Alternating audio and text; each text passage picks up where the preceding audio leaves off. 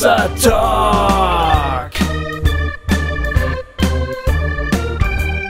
Jay und Goofy erklären die Welt. Herzlich willkommen, liebe Freundinnen und Freunde von Hossa Talk. Danke, äh, hallo, äh, wie heißt es nochmal? Schön, dass ihr da seid. Wir freuen uns ganz äh, doll. Jawohl. Ähm, genau, auch Jay sitzt neben mir.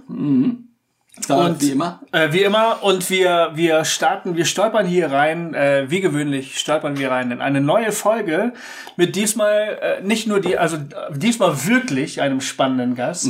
Wir haben ja echt viele super interessante Gäste gehabt, auch gerade in der letzten Zeit. Aber Uli ist nochmal noch mal eine andere Hausnummer möglicherweise. Vor allen Dingen, ähm, ich weiß gar nicht, ob, ob du das weißt, Uli. Erstmal Hallo. An dieser Stelle Hi. mal ganz kurz. Hallo. Ich weiß gar nicht, ob du das weißt. Äh, dein Name geistert, keine Ahnung, seit mindestens zwei oder drei Jahren, äh, ja, seit mindestens drei Jahren durch die Hossa Talk Mails. Immer mal irgendwelche Leute, und zwar nicht nur Leute aus Bremen, sondern ich meine irgendjemand aus Darmstadt, äh, hey, ihr müsst mal Ulrich Schulte einladen. Und ich wer ist das eigentlich? So, ne? Äh, Also ich will nur sagen, äh, du bist uns schon von manchen Leuten empfohlen worden. Aha. Und Zwar schon seit längerer Zeit. Okay, habe ich nicht gewusst. Deswegen sage ich ja.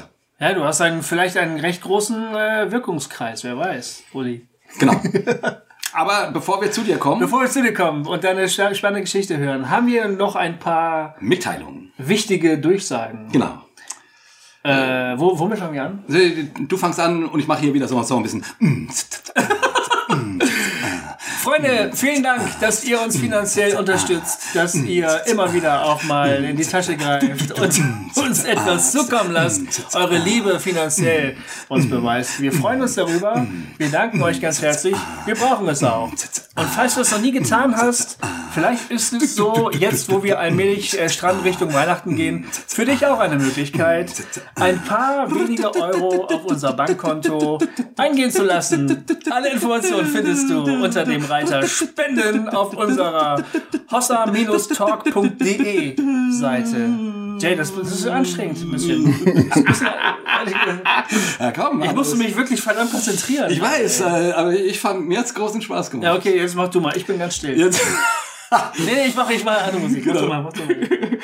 okay, ähm, des Weiteren ähm, wollten wir euch natürlich unsere tolle App empfehlen. Wie immer, über die ihr euch vernetzen könnt und mit der ihr Kontakt zu anderen Hossa Talk-Hörern finden könnt. Einfach äh, im App Store oder im äh, Google Store nach äh, Hossa Talk suchen und dann kannst du dir die App kostenlos runterladen und dort in Kontakt mit anderen netten Hörerinnen und Hörern kommen. Ja, hast du auch nicht schlecht gemacht. Ja, es ist, ist wirklich nicht so leicht. Es, Äh, es, man muss sich ganz schön konzentrieren. ne? äh, Ja. Aber komm, nicht schlecht. Noch zwei Kleinigkeiten. Genau. Ich versende jeden Montag das Gofigramm, liebe Freundinnen und Freunde. Das ist eine E-Mail, äh, wo irgendwas Schönes drin steht, was Ermutigendes, was Nachdenkliches, was, äh, was äh, Anrüchig, an, an, Anstößiges.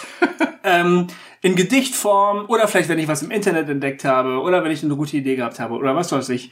Jeden Montag flattert das Gofigramm in die Mailbox von den Leuten, die sich das äh, abonniert haben. Und wenn du das auch möchtest, gehst du einfach auf meine Webseite gofi-müller.de und da kannst du äh, deine E-Mail-Adresse eintragen, deinen Namen und am darauffolgenden Montag bekommst du von mir das Gofigramm. Es gibt schon mehrere begeisterte Leser. Genau. Und es ist wirklich sehr gut, das kann ich nur auch nur mal an dieser Stelle kurz sagen. Von mir auch noch einen, ein kleiner Tipp. Ähm, zum ersten, nee, erst nochmal Hossa Talk äh, mäßig. Wir gehen nächstes Jahr wieder auf, auf Tour. Und noch gibt es äh, freie Termine. Also wenn ihr ein Regio-Treffen und oder einen Live-Talk mit uns veranstalten wollt, meldet euch. Ja, wir würden zum Beispiel gerne mal nach Hamburg. Richtig. Ja. Info at hossatalk minus, äh, info at hossa-talk.de ist unsere E-Mail-Adresse.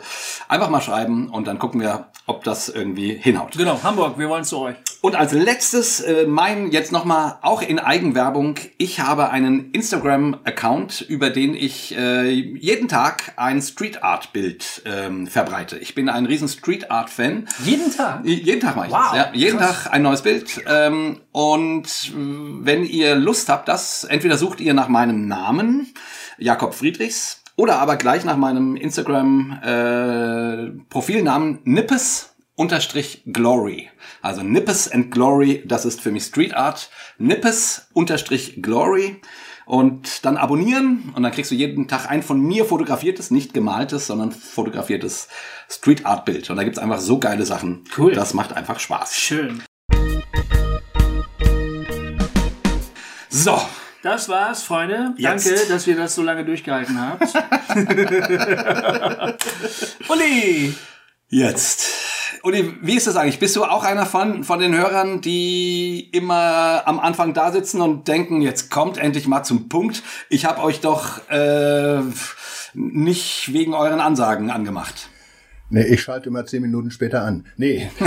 äh, nee, nee, das macht. Da gibt's auch einige. Ja, nee, das macht mir eigentlich nichts aus, weil äh, ich finde das auch immer interessant. Also Termine, die ihr macht. Und gut, manches wiederholt sich auch, ne? aber Ja, nee, ist okay. Kein sehr Problem. Uli, wir, ähm, stell dich kurz ein bisschen vor für alle, die dich nicht äh, kennen.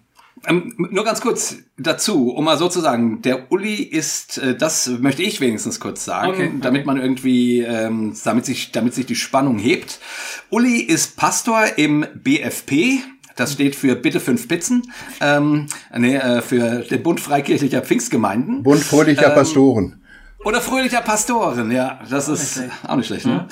Ähm, und äh, nun und, und du hast eine wirklich ziemlich bewegte Geschichte ähm, und du hörst uns auch schon seit einiger Zeit und man man kennt dich zumindest äh, auf auf Facebook kommentierst du relativ häufig bei unseren Folgen und äh, auch äh, auf unserer Homepage. Da findet man dich unter Pastor Ulrich, wenn ich mich nicht täusche. Ne? Pas Pastor Uli. Pasoli, genau. Genau, also jetzt erzähl mal ein bisschen was zu dir. Ja, was soll ich sagen? Ich bin Jahrgang 55, äh, richtig guter Jahrgang, äh, glaube ich. ähm, also 64 Jahre jung. Äh, ich komme aus Hema im Sauerland, ähm, ursprünglich aus einer äh, Nachkriegs, normalen Nachkriegsfamilie, normal in Anführungsstrichen. Mein äh, Vater kam aus der Gefangenschaft ohne Arme wieder. Meine Boah. Mutter lernte ihn im Krankenhaus kennen, die war Krankenschwester, die haben, wie das oft früher war, äh, geheiratet. Die Frau hat gesagt, das ist meine Lebensaufgabe, einen kriegsversehrten Mann zu betreuen. Äh, und so sind wir als kleine Familie ja, zustande gekommen. Mein Bruder und ich, also wir zwei in der Familie. Mein Bruder ist anderthalb Jahre jünger als ich. Äh, ja, und so bin ich in dieser, ja, bisschen, sagen wir mal, gut behüteten auf der einen Seite, aber auch traumatisierten und schwierigen äh, Familie aufgewachsen. Ne? Und äh, ja, äh, so mein Bruder und ich, wir sind sehr verschieden. Mein Bruder ist der Witzige, den immer alle äh, cool fanden und alle äh, gerne mochten, der immer, wenn Opa kam, äh, zwei Mark für den Kleinen kriegte. Und ich war so ein bisschen der, der Schwierigere unter den beiden äh, Brüdern, habe mir immer viel Gedanken schon gemacht und äh, war immer so ein bisschen gegen alles gebürstet. Äh, mein Bruder hat viel Scheiß gebaut, hat sich nie erwischen lassen. Ich habe auch viel Scheiß gebaut, habe mich immer erwischen lassen. Ich habe das auch provoziert. ne? Und so äh, kam das also schon mit mit mit zwölf auf dem auf dem Gymnasium schon immer zu harten Auseinandersetzungen in der Schule, so dass ich äh, das Gymnasium dann schließlich mit 14 verlassen musste. Und äh, ich war so einfach auf, das war gut, das waren auch die 68er äh, und das war voll meine Sache. Also ich war voll auf Krawall äh, gebürstet und fand das einfach nur gut. Ich fand es zu Hause so, meine Eltern, solange du deine Füße unter unseren Tisch stellst und diese Sachen, da konnte ich, äh, konnte ich überhaupt nicht drauf. Ne? Ja, und ich habe äh, relativ früh äh, angefangen mit, äh, mit Alkohol trinken, also mit äh, zwölf Jahren habe ich, äh, meine Eltern hatten so ein kleines Geschäft für Tabakwaren und Süßigkeiten, Zeitungen, Spirituosen und äh, die füllten ihre Sachen selber im Keller äh, ab äh, und äh, beklebten das mit Etiketten. Wir haben als Kinder uns da schon Taschengeld äh, mitverdient, da mitzuhelfen. Äh, und eines Abends waren meine Eltern ähm, äh, unterwegs irgendwo zu einer Chorprobe und ich habe gedacht mit meinen zwölf Jahren, Mann, du musst doch mal gucken, wie das schmeckt, was du da in die Flaschen abfüllst. Es hat mich total hingezogen da in den Keller rein. Und äh, da standen die großen 30 Liter Korbflaschen und ich habe mir immer so ein kleines Gläschen von jeder Sorte da reingeschüttet in, ins Gläschen, habe das getrunken und dann weiß ich nur noch, dass ich irgendwann äh, der Notarzt stand neben mir, äh, aufgewacht bin. Das, das heißt also, meine erste Berührung mit Alkohol ist in einer, ist in einem Vollrausch äh, geendet. Das heißt, ich ja. habe irgendwo, das weiß ich jetzt so nach vielen Jahren im Nachhinein, mir fehlt da eine eine maßvolle Grenze. Also ich habe nie in meinem Leben zum Beispiel einen vernünftigen Umgang mit, mit äh, Alkohol oder mit anderen Drogen haben können. Äh, immer ein Schluck und das endet im, im Koma quasi. Ja, ja gut, das war so, das ist jetzt mit der ganzen Hippie, äh, Hippie-Sache äh, bei uns am Gymnasium in Hema, in der Kleinstadt, wo ich aufgewachsen bin, äh, kamen, kamen die ersten Leute so, die sagten hier, äh, willst du mal einen Joint rauchen, willst du kiffen? Und ich war äh, eigentlich total offen für alles. Also es war für mich keine Frage. Alles, was es gab, äh, wollte ich probieren. Und so ja. kam dann relativ schnell der erste Joint. Es, es kam äh, Aufputschmittel, Schlaftabletten dazu. Äh, es kam LSD dazu.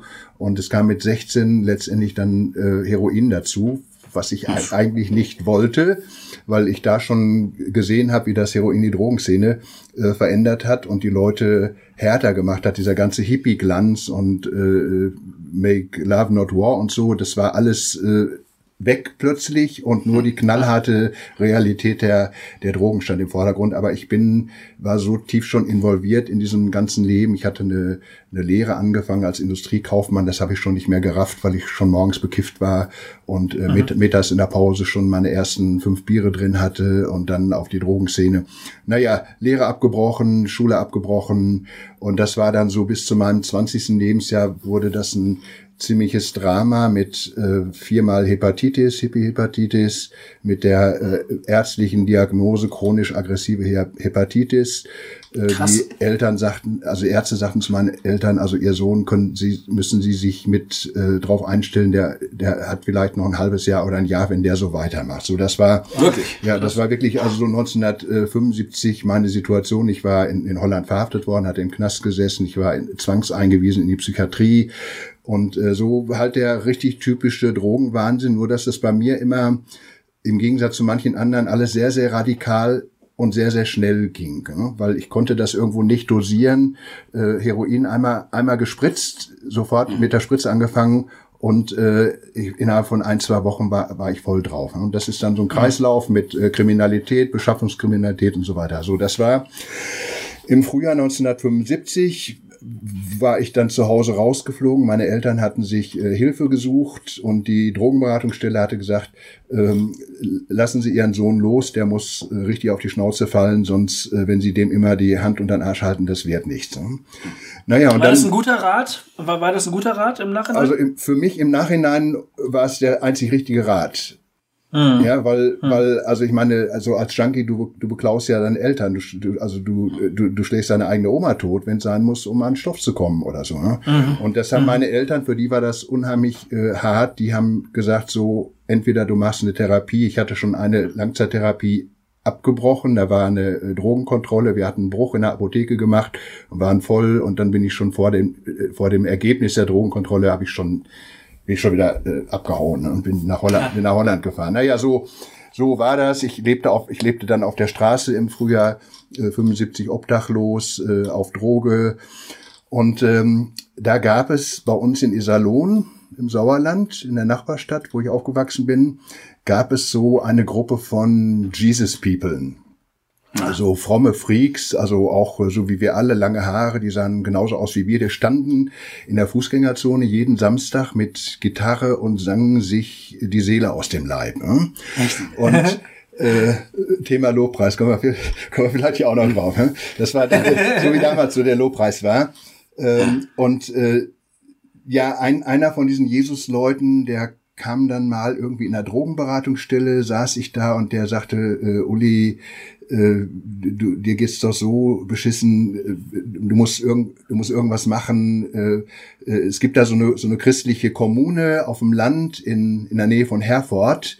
Äh, Heute ist das die FCJG Lüdenscheid. Ne? Das war damals, die hm. fingen damals so Walter. Heidenreich und so. Ne? Also die fingen ja, damals ja. so halt äh, auf dem Land da, so eine alte Rockband, die Starfighters.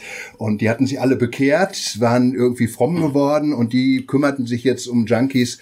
Gut, und dann, das alles war besser, als auf der Straße zu wohnen. Ich hatte auf fromme, frommen Kram absolut keinen Bock, aber ich bin mitgefahren. Naja, und äh, um eine lange Geschichte kurz zu machen. Und ganz kurz ja. nur, Du hast jetzt aber auch keinen besonders religiösen Hintergrund oder irgendwas. Also bei euch in der Familie war das irgendwie Thema? Äh, ja, also Glaube? nicht nicht besonders. Also meine Mutter ist kirchenchristlich. Die hatte zwar ja. auch schon irgendwo eine Beziehung, also die glaubte an Gott und und ja. ging zur Kirche und ich ging auch zum Konfirmandenunterricht. Das so alles. Äh, mein Vater war glühender Spötter und Atheist. Der mhm. hatte also die ganze Familie vom Vaterseite, die hatte mit dem Glaubenskram überhaupt nichts am Hut. Die waren katholisch, ja. die waren verbittert, die waren frustriert und die haben nur gelästert, wenn meine Mutter mal zur Kirche ging oder so. Das ist so der Hintergrund. Ne? Aber da in dieser äh, christlichen Kommune, da ging es ja ganz äh, locker zu. Also auf der einen Seite viel Spirit, ne? äh, viel Geist und so, äh, aber man gab auch vom Haschisch den Zehnten und solche Geschichten. Also das war schon sehr biblisch, aber auch noch ein bisschen äh, verrückt.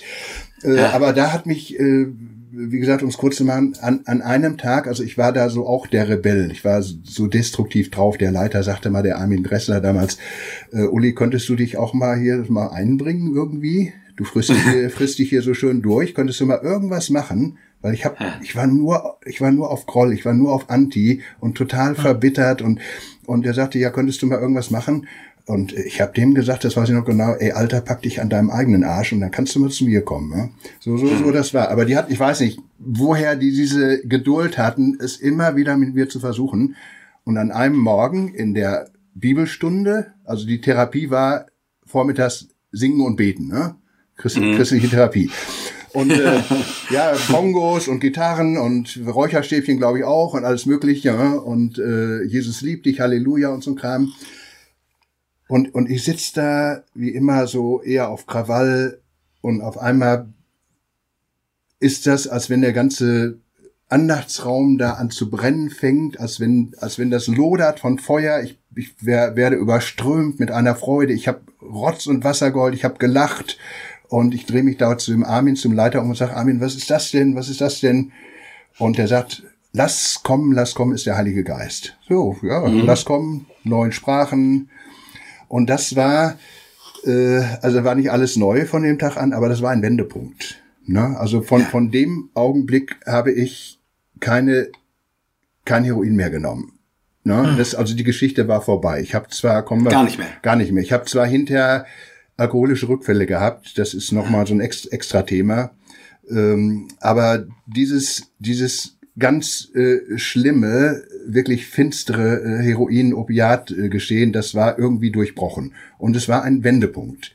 Also und musstest du noch durch einen harten Entzug durch oder wie, wie war das dann? Ja, mehr, mehrere Entzüge. Also ich kriegte ja, ja, da auch wieder Gelbsucht, musste wurde wieder in die kam in, ins Krankenhaus, hab im Krankenhaus wieder die die Krankenhausapotheke aufgebrochen, wurde zwangseingewiesen in die Psychiatrie, also in der in der Therapie noch. Ne?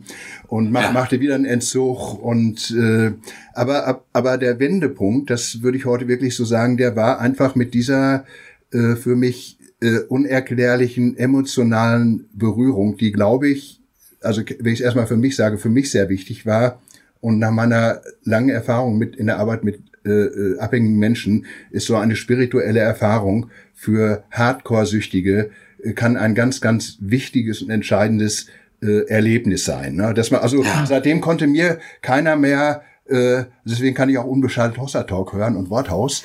äh, also mir, mir kann keiner mehr irgendwie meinen mein Glauben nehmen. Das ist ja manchmal auch im Hossa Talk ja. so, äh, so Thema, ja, ihr nehmt anderen den Glauben oder so. Es ist für mich persönlich ist es nicht nachvollziehbar, weil das, was ich mit Jesus erlebt habe, bei allen Höhen und Tiefen allem Chaos, was ich auch nachher noch erlebt habe, das kann mir keiner nehmen. Ich, ich wusste, Gott lebt und Jesus lebt. Und das ist, das ist mir auch nie wieder genommen worden. So, Wahnsinn. das war so eine, und, und die erste praktische Reaktion darauf, also, dass man, wo das praktisch abzulesen war, ähm, am nächsten Morgen bin ich zu Armin gegangen und habe gesagt, Armin, was kann ich tun? Und Armin hat gesagt, du kannst dich morgens immer um den Ölofen kümmern und Feuer machen. Und solange ich in der Therapie war, war das jeden Morgen meine Aufgabe.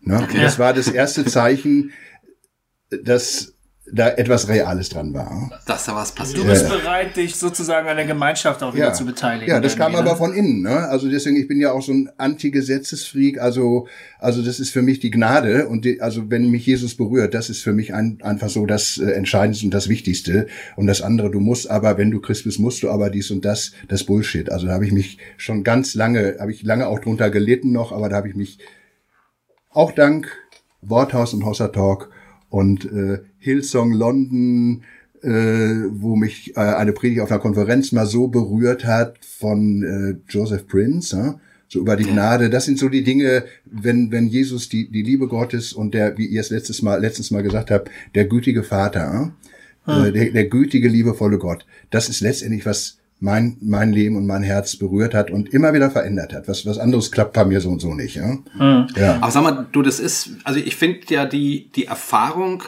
ähm, also die läuft ja auch ein bisschen so dem, wie man das klassisch kennt, entgegen. Also sprich, man sagt dann ja normalerweise quasi, okay, ähm, jemand hört das Wort und er bekehrt sich und dann kommt der Heilige Geist. So. Mhm. Und bei dir war es andersrum.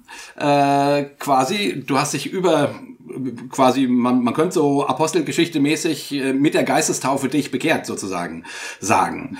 Äh, und das finde ich immer irgendwie spannend, dass, dass das ja bei Gott irgendwie anscheinend nicht so schematisch funktioniert. Ne? Ja, ähm, es steht ja auch nicht anders in der Bibel. Ne? Also ich meine, ja. es gibt ja beides. Sie verkündigten das ja. Wort und dann fiel der Heilige Geist oder der Heilige Geist fiel und äh, was weiß ich. Ja, das ist, äh, glaube ich, ein äh. sehr souveränes Handeln. Ne?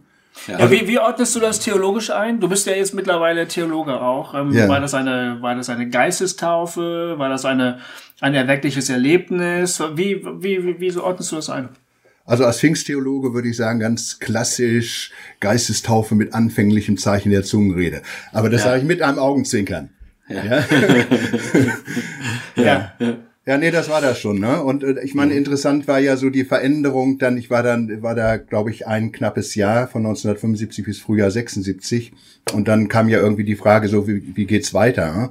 Also ich war dann irgendwo letztendlich offen und, und habe gesagt, so, ich hatte meine erste Wiedergutmachung gemacht, habe mich bei meinen Eltern entschuldigt, die das natürlich nicht nicht so gleich, naja, was hat der Jesse da für einen Trip und so. Ja, ja, klar. Äh, aber aber ja. so so Sachen, so Schritte, das wurde mir so innerlich klar äh, in die Apotheke, die ich so betrogen hatte mit selbst ausgestellten Rezepten, mich zu entschuldigen, Wiedergutmachen zu leisten an verschiedenen Orten, bei dem Arzt, den ich in der Klinik sein Vertrauen äh, missbraucht hatte. Und das passierte so alles so innerhalb eines Jahres. Ich wurde ein bisschen stabiler. Und äh, dann kam die Frage, wie geht wie geht's weiter? Und im Frühjahr 1976 hatte hatte ich so einen blöden, bekloppten Gedanken im Kopf ey, wie wär's denn mit einer Bibelschule? Hm. So vom Fixer zum Pastor. Das war so ein bisschen modern damals. Das machten manche von den fromm gewordenen Hippies. Aber bei mir war das überhaupt nicht denkbar, weil ich, ich hatte, also ich hatte überhaupt keine Schulabschlüsse, weil ich alles abgebrochen habe. Ich, ich hatte, ich hatte noch niemals einen Volksschulabschluss. Ich hatte überhaupt nichts. Abgebrochene Lehre, alles abgebrochen, alles kaputt. Und trotzdem habe ich dann mit Unterstützung der meiner Leiter da, habe ich dann an drei Bibelschulen geschrieben und unter anderem an die Bibelschule Beröa in Erzhausen vom BFP. Ja. Was ist BFP? Damals hieß das ACD. Who, the fuck is ACD? Ja? äh, ACDC oder was weiß ich. Ja? Äh, aber die antworteten mir und der damalige Schulleiter, der hieß Ludwig Eisenlöffel. Ja, okay. Nan, wir ja, ich bin ja, äh, äh, ich bin ja in Langen aufgewachsen. Das ist um die Ecke von, von Erzhausen. Kennst du Graf Ludwig? Und ich bin in Darmstadt quasi zum Glauben gekommen ähm, äh, und daher kenne ich diese ganzen Namen. Also ja, ja, genau. Äh, Ludwig ja, Eisendöffel. Ja, gut, genau. wir, wir nannten den dann hinterher auf dem Seminar Bruder äh, Gummilöffel, wenn ich das mal so respektlos sagen darf, weil der war so lieb und so nachgiebig. Den konntest du alles erzählen, wenn du, wenn du ein Wochenende frei haben wolltest. Der war so, so gütig. Und, also der hat mein Leben wirklich äh, äh verändert. Und durch den hat sich mein Vater, der spöttischer Hassatheist war, der hat sich durch Ludwig Eisenlöffel für Jesus geöffnet. Weil Wirklich? Eisenlöffel war der erste im ganzen Leben von seinem Sohn, der zu meinem Vater gesagt hat, äh, Herr Schulte, Ihr Sohn Ulrich ist uns ein wertvoller Mitarbeiter. Da hat mein Vater angefangen zu heulen. Das hat, hat noch nie jemand im ganzen, in den ganzen 20 Jahren äh, von mir zu ihm Wow. gesagt, weil ich immer, Oh immer nur echtes Arsch war.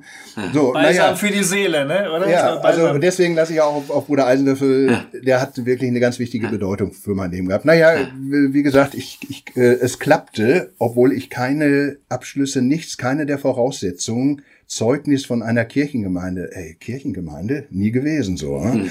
Und vom Arbeitgeber, was ist das denn? Ne?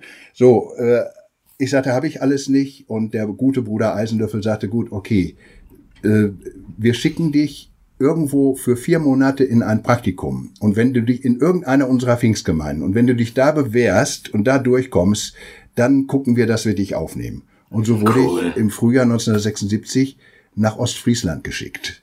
Nach Ostfriesland. Ne? Ja. Ey, seitdem trinke ich nichts anderes als Ostfriesentee. Ja? Also, wir, ne? Das ist jetzt äh, äh, 43 Jahre her und Gott hat gesegnet. Also ich, äh, ich kam dahin, ich konnte ja von den Rolling Stones drei Griffe, ja, von irgendwie von Satisfaction oder irgend sowas. Und äh, der alte Pfingstpastor sagte, oh, der junge Bruder kann Gitarre, der macht jetzt der macht die Musik im Gottesdienst. So habe ich Gitarre spielen gelernt. Ja? So wie das eben in der Pfingstgemeinde ist. So. Der nahm mich in den Arm, klopfte mir auf die Schultern, dass ich dachte, mir bricht das Rückgrat. Und ich war drin. Ich musste die Hälfte des Praktikums in der Gemeindejugend arbeiten. Es gab einen Aufbruch, es kamen junge Leute dazu, Teestubenarbeit. Die andere Hälfte in einem Altenheim, ältere Menschen säubern, Tote in den Keller runterbringen, knallharte Arbeit. Und ich habe das, ich habe, ich habe das gerne gemacht, weil ich, ich merkte, also es geht vorwärts. Also eine Perspektive, die nie möglich gewesen war. Und dann war ich drin, ging dann von 76 bis 79 auf die Bibelschule Berührer. Ich lasse ja auch nichts, obwohl es auch strange Sachen da gab. Und natürlich, ich bin ja auch ein Kritiker meiner eigenen Kirche, ähm, aber ich lasse trotzdem nichts drauf kommen, weil dieser Schutzraum da drei Jahre sozusagen von meinen älteren Leuten da, Bruder Eisenlöffel, Bruder Krüger, wie sie alle heißen, äh, Bruder Lukas, Kurt Lukas, Rabbi Lukas, von denen liebevoll äh, zu- zurechtgestutzt zu werden. Ne? Also das, Und- das, äh, ja. Aber also, was ich ja, muss ich echt sagen, was ich an den Pfingstlern wirklich mag, ich weiß nicht, ob das immer noch so ist, ich habe ja bei den, äh, bei den Pfingstlern Zivildienst gemacht und so, also ich habe durchaus ja auch eine Beziehung zum, zu Pfingstgemeinden, obwohl ich selber nie in einer war, sondern immer in so freien charismatischen Gemeinden, als ich noch äh, als ich noch Charismatiker war, quasi.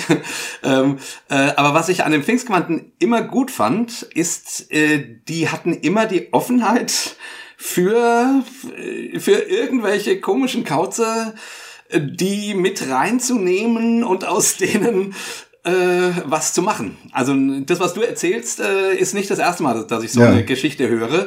Und die, die dann einfach ges- gesagt haben, ja, Schulabschluss, solange der Geist wirkt, weißt du so. Ja. Also, äh, da war, und das finde ich irgendwie gut. Also, ich meine, ich finde die andere Seite auch berechtigt, dass man sagt, na ja, äh, irgendwie, keine Ahnung, Bildung, Theologie und bla bla bla und so weiter.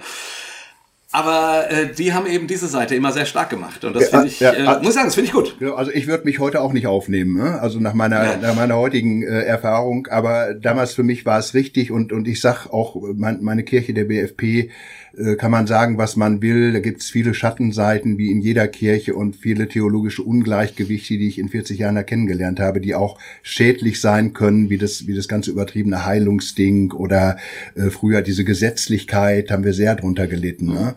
Äh, oder diese ganze Enge, die da sein konnte. Also, also eine ganze Menge Kram, von dem ich mich dann lösen musste. Aber eben auch äh, das andere, also ich habe denen alles zu verdanken, weil, weil das, was ich heute bin, wenn die, wenn die mich nicht, wenn die nicht in mich, an mich geglaubt hätten, und hätten gesagt, mit Jesus, der, der Junge schafft das, ja, was, was wäre denn aus mir geworden? Ne? Darum lasse ich, lasse ich auch trotzdem auf meine manchmal ah, Kirche, ist meine, ist meine Kirche. Ne?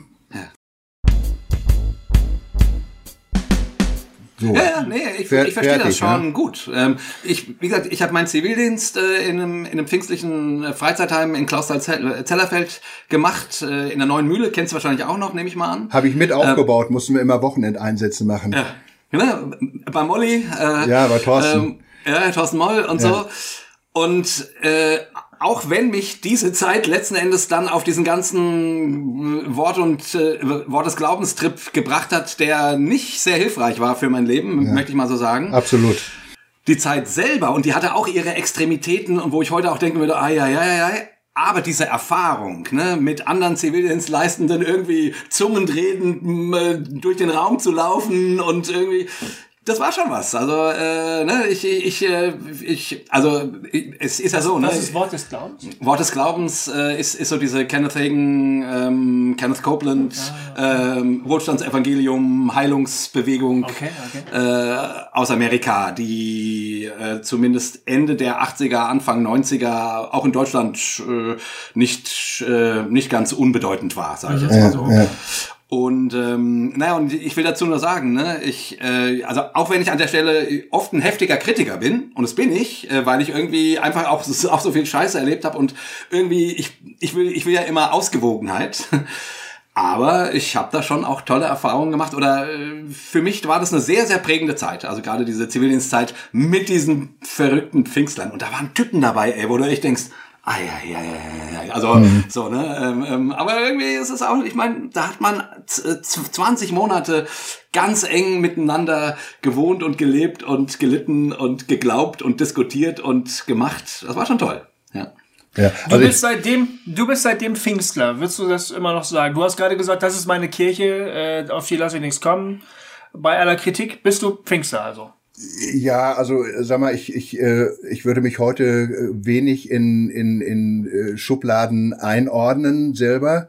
Äh, gut, das sind meine geistlichen Wurzeln. Ne? Also da habe ja. ich Jesus kennengelernt, da habe ich äh, entscheidende geistliche Erfahrungen gemacht. Diese, äh, diese Kirche hat mir eine Ausbildung ermöglicht und hat mir ein Berufsleben ermöglicht, wo ich bis zur Rente äh, auch eine gute Anstellung hatte in unserem sozialen Bereich und äh, pipapo. Also das, äh, aber aber ich bin also ich bin ja sehr ökumenisch unterwegs. Ne? Also ich bin auch für den BFP in Bremen äh, der Delegierte von unserer großen Hobkirche, einer großen Pfingstgemeinde äh, in der ACK, der Arbeitsgemeinschaft der christlichen Kirchen, äh, sitzt da mit den katholischen und orthodoxen Kollegen.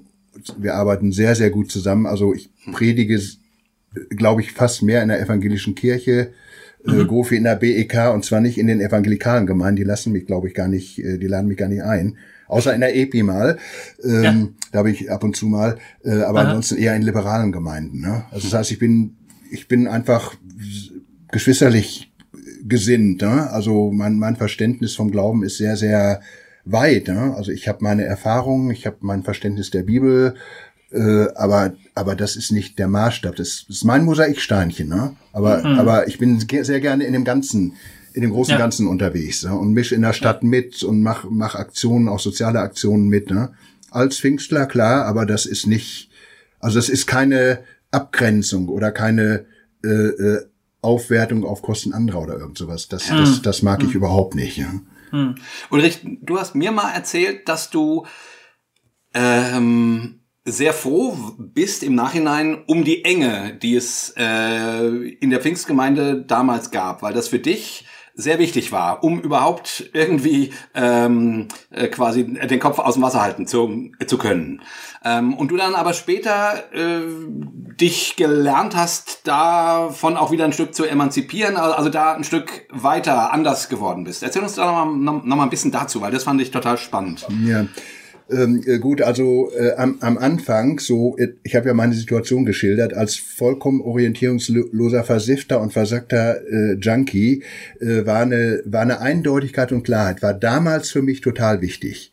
Ja, ich meine, ich war ja auch in der, in der evangelischen Kirche, da gab's einen Drogenkeller, wo man die besten, günstigsten Drogen kaufen konnte. Bei den Katholiken gab's gab's das Bier für 60 Pfennig und ja. coole, coole Mucke. Aber da, also da, da konnte mir mit meiner Erkrankung, Suchterkrankung und meinem Dilemma, konnte mir in diesem Kontext nicht geholfen werden. Und die, und die Pfingster sagten, ganz oder gar nicht.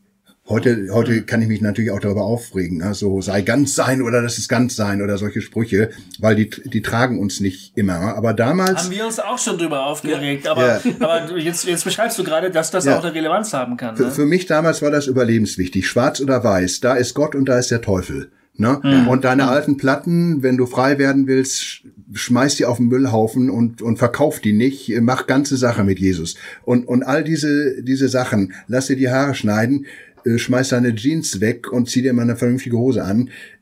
das waren für mich also ganz entscheidende Weichenstellungen, dass ich in, mich in ein normales Leben erstmal wieder reinfinden konnte. Ne, also beschreib, beschreib mal ganz kurz, warum.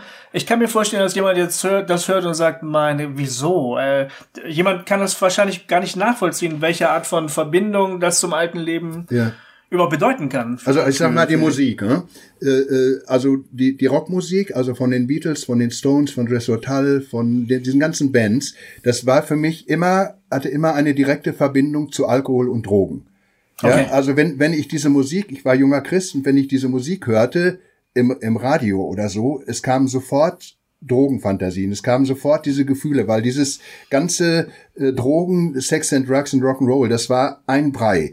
Und da, zumindest für einige Zeit lang, mich radikal von zu trennen, um, ja, nenn es wie du willst, so, um, um eine völlig neue Denke zu kriegen, für mich und auch für viele andere Drogenabhängige, das sehen wir auch in der christlichen Drogenarbeit, ist diese äh, Trennung. Ne? Also ich habe mhm. zum Beispiel immer gedacht, so junger Christ, jetzt gehst du auf die Drogenszene und äh, bekehrst andere Leute zu Jesus. Ne? Ja, scheiße, ne? Was passierte? Ich war noch keine, keinen 50 Meter ran da habe ich mir schon wieder den ersten Schuss geholt. Ne? Also, ah, also ja. ich, ich musste eine radikale Trennung machen. Ich musste mich äh, davon fernhalten oder ja, äh, bums doch mal oder hier hat man eine Freundin oder so. Nee, nee, äh, äh, fünf Jahre gucken, dass ich mit mir alleine klarkomme, bevor ich überhaupt eine Beziehung anfangen kann. Also das waren damals für mich, äh, für mich persönlich, sprich von mir, ganz extrem wichtige Weichenstellung. Das musste damals mhm. sein. Ne? So wie Bob Dylan. Es war ja damals, der brachte seine beiden christlichen Platten raus. Ne? Und der sagte genau die Wahrheit, wie Jay so schön sagt, die Wahrheit. Ne? Ja, für mich war das, war das damals äh, extrem wichtig. Aber es ist nicht dabei geblieben. Sonst wäre ich in eine Gesetzlichkeit dauerhaft reingekommen. Ne? Hätte ich so ein Scheuklappendenken gehabt, das sind die Falschen, die Lauen, die Abgefallenen, ich bin der Richtige. Und da habe ich mich dann nach Jahren auch manchmal leidvoll doch wieder von lösen können. Ne? Also heute. Wie kam das? Äh, sagen wir mal so, ich habe, ich bin ja dann äh, nach der Bibelschulzeit bin ich Gemeindepastor äh, geworden, bin 1983 ordiniert worden, habe zwei Gemeinden geleitet jahrelang. Ähm, und äh, ich merkte ja dann, als ich auch selber wieder so klarer wurde und ref reflektierter äh, äh denken konnte, äh, merkte ich, äh, dass auch die Pfingstgemeinde ja, also keine heile Welt in sich das ist. Das ist, dass es auch sehr viel schnell so eine Doppelmoral geben kann, äh, dass man nach außen fromm ist und laut beten kann und äh, aber trotzdem nicht liebevoll ist und so weiter. Und dann, ich habe dann irgendwie gemerkt, ich muss da drin so meinen eigenen Weg finden. Ne? Also ich hatte auch, da kann ich auch euch immer gut verstehen, ich hatte dann äh, 1983, 84 keinen Bock mehr auf Gemeinde. Ne? Weil ich war, mhm. ich war sechs Jahre Gemeindepastor, ich war mal wieder fertig mit den Nerven. Ne? Äh, ich habe gesagt, ich möchte nur noch ein, einmal mit normalen Menschen zu tun haben, ne? mit ganz normalen Menschen und nicht mit frommen Hypochondern. So ging's mir so ging's mir damals. Und dann ja, ja. kam die Chance, äh, Bremen meldete sich, ja, da hatte ich ein Praktikum, Hauptpraktikum während des Theologiestudiums gemacht, Freie Christengemeinde Bremen. Pastor äh, Gerhard Klemm war mein Mentor äh, ein toller Mann Gottes. Ähm, und ähm, die fragten an, äh, äh, Uli, wir haben ein Sozialwerk gegründet, wir möchten uns um Menschen mit psychischen Erkrankungen und süchtige Menschen kümmern. Du hast doch da so eine Geschichte, wir kennen dich. Kannst du dir vorstellen, sechs Jahre jetzt äh, Gemeindepastor, kannst du bei uns als Seelsorger einsteigen? Hättest du Lust? Und das war für mich eine Erlösung. Also, mhm. boah, ne? Mhm. Ich krieg das erste Mal ich zog nach Bremen mit meiner mittlerweile, ich hatte geheiratet, bei Irene, wir sind jetzt 39 Jahre verheiratet, äh, wir hatten, hatten, kriegten unser zweites Kind. Und äh, erste Mal die Aussicht auf eine richtig bezahlte Stelle, wo man am Monatsende ein Gehalt kriegt, wo man einigermaßen vernünftig von leben kann.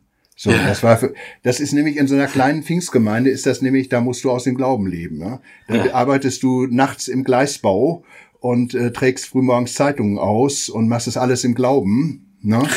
Und ja. die Geschwister war damals auch noch so, die sagen, ja, unser Pastor, der soll uns den Glauben vorleben. So, ne? so und dann nach sechs Jahren, also äh, wirklich in dem Sozialwerk der Freien Christengemeinde als äh, Betreuer und Seelsorger unter psychisch kranken Menschen eine Anstellung zu kriegen, das war für mich, ey, also im Nachhinein, das, ne, das Leben muss nach vorne ja. gelebt werden und wird nach hinten mhm. verstanden. Also im Nachhinein sage ich, ah, so, so geil, ne? ich bin mhm. da so dankbar mhm. für, weil das mhm. war auch eine unheimlich harte Zeit. Also so, weißt du, diese Drogenabhängigkeit, die, äh, die steckt dir lebenslang in den Knochen. Also ich bin auch heute noch süchtig, ja. Also ich bin, ich bin heute äh, clean und trocken, nur für heute.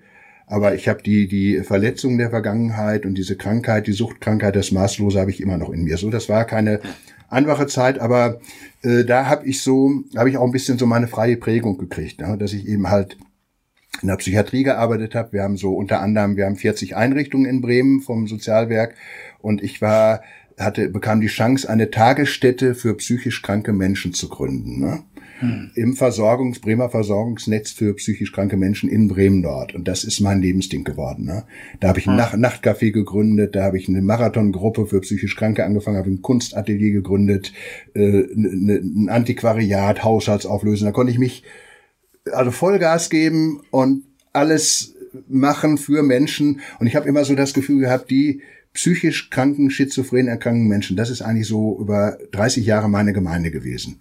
Ach ja. Schwerpunktmäßig, ja. Ich habe immer zwar auch gepredigt und war immer auch in der Gemeinde eingebunden, das war für mich immer äh, wichtig auch so, äh? aber so mein Wirkungsfeld, ich habe immer gesagt, Mann, so ehrlich und so chaotisch und so, da ich, ich habe mir, ich bin da manchmal so vorgekommen, so als wenn Jesus so so mit seinen Jüngern, ja. Jüngern unterwegs ist. Ne? Also das war, ja. ja. da bin ich dankbar, dass ich diese Chance hatte. Ne? Und so bin ja, ich, bin ich dann irgendwie nicht immer recht, ne, aber irgendwie durchgekommen. Ne? Ja.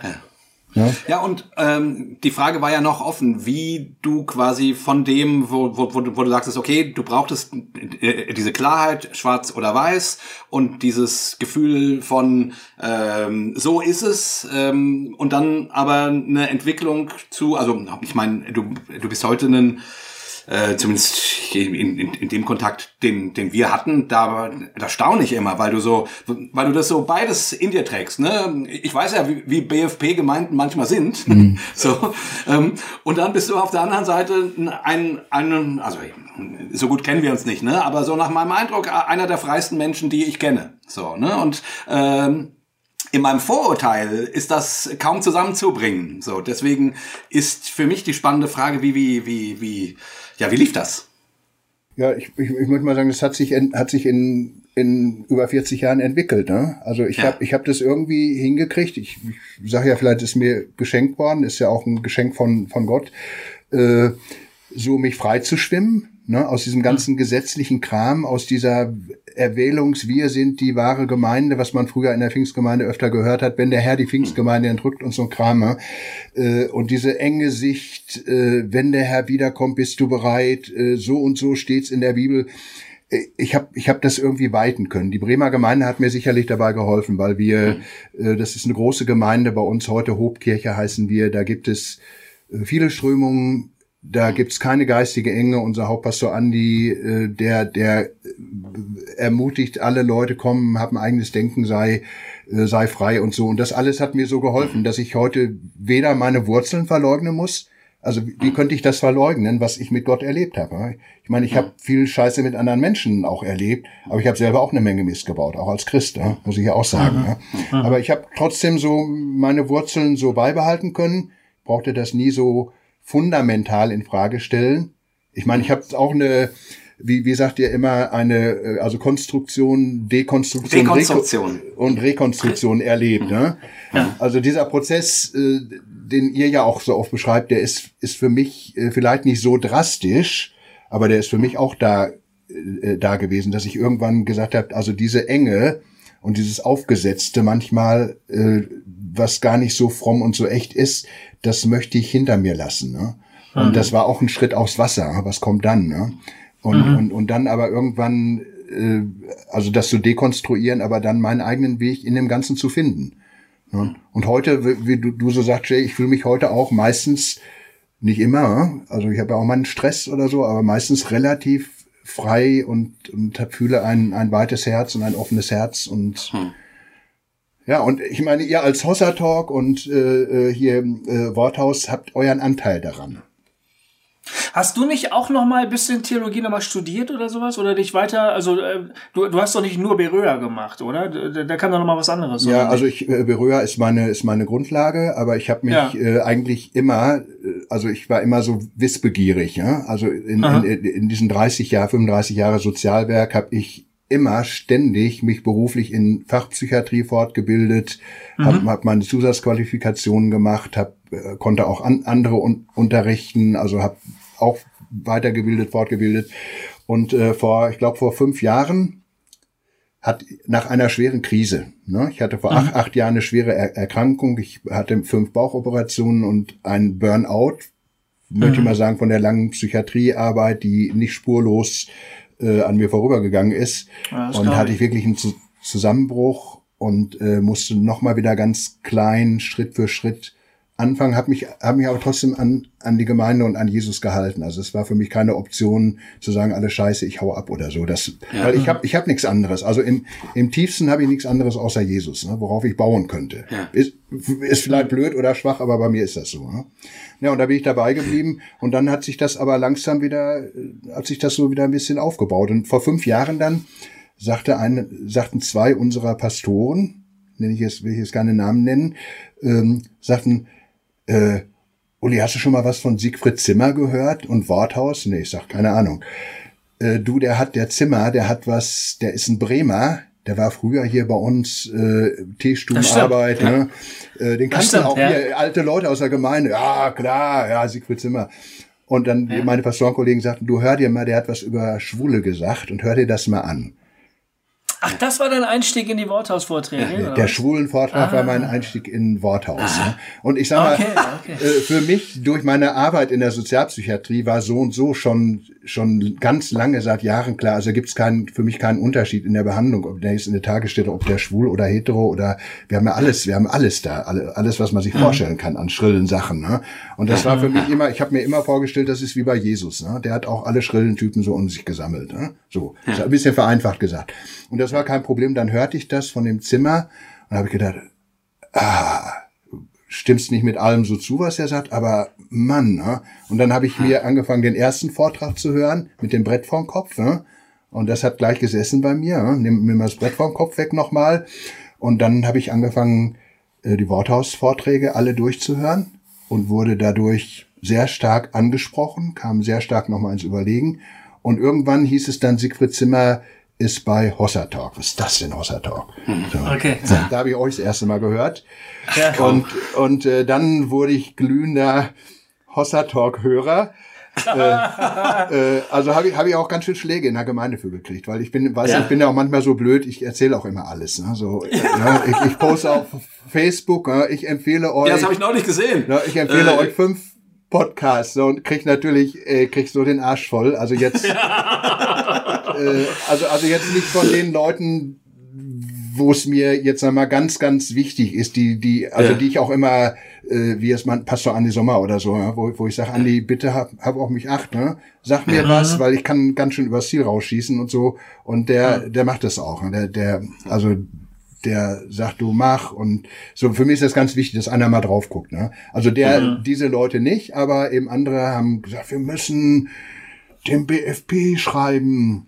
Äh, Ehrlich wahr, weil du das gesagt hast oder was? Sowas, ne? Echt? So in der Richtung. Okay. So liberale Theologie und ja. Aber ich habe mich da dann, also heute wirklich kann ich wirklich sagen, das äh, nervt mich zwar, aber es, es hat mich nicht mehr groß äh, beehrt. Äh, und letztendlich bin ich durch Sigi Zimmer, hm. angestoßen worden, nochmal an die Uni zu gehen. Ne, hm. Ich habe mich vor sechste Semester fange ich jetzt an, habe ich mich eingeschrieben an der Karl von Ossietzky Universität, ein, eine tolle, geile Uni, wo ich echt ja. drauf stehe. Äh, ah. Da, da kannst du evangelische Theologie meistens, also für Lehramtsstudenten, nicht zum pastoralen Dienst machen. Und da habe ich angefangen bei meinem äh, geschätzten Rabbi, liberaler Theologe Professor Wolfgang Weiß. Der ist so geil. Also der, äh, Äh, ich habe angefangen mit, äh, weiß, weiß nicht, Korintherbriefe, ein Semester, Galaterbrief, äh, äh, ja. ein Semester, äh, dann Seminar bei einem anderen Theologen, historischer Jesus, charismatischer Jesus, dann Einführung Altes Testament und so eins am anderen. Meistens zwei Sachen im Semester mache ich. Der Dienstag mhm. ist, ist mein Unitag. Ne? Okay. Und jetzt, ah, haben wir, cool. jetzt haben wir Semesterferien. Ne? Und ich habe ja. sehr davon profitiert und äh, lehre ja auch immer mal wieder selber in der, in der Gemeinde bei uns in der Hobkirche, predige ab und zu ja. äh, oder, oder mach Inputs für, für junge Leute, für Mitarbeiter. Und jetzt haben wir ja mit so einem College angefangen, das Hope College mhm. äh, in der Gemeinde, wo wir sagen, wir möchten jungen Leuten nach dem Abi die Gelegenheit geben, guck mal, lauf mal ein Jahr bei uns mit. Wir haben ein großes Sozialwerk, da kannst du in die Diakonie reinschauen. Wir haben äh, viel im Bereich Fototechnik, im, im Bereich Musik, äh, im Bereich Theologie. Zehn Monate kannst du ein College machen. Dann sind die jungen verantwortlichen Leute, haben gesagt, äh, Pastor Uli, kannst du dir vorstellen, zu lehren? Ne? So, hey, das hätte ich nicht gedacht, ne? also dass ich, dass ich noch mal so eine neue Sache machen darf. Ne? Ah. Und äh, ja, die die Leitung der Gemeinde hat sich dahinter gestellt und gesagt, ja, Uli, klar, ne, der gut, der ist, ist modern, ne, aber die wissen ja, wo ich wo ich vom Herzen her stehe.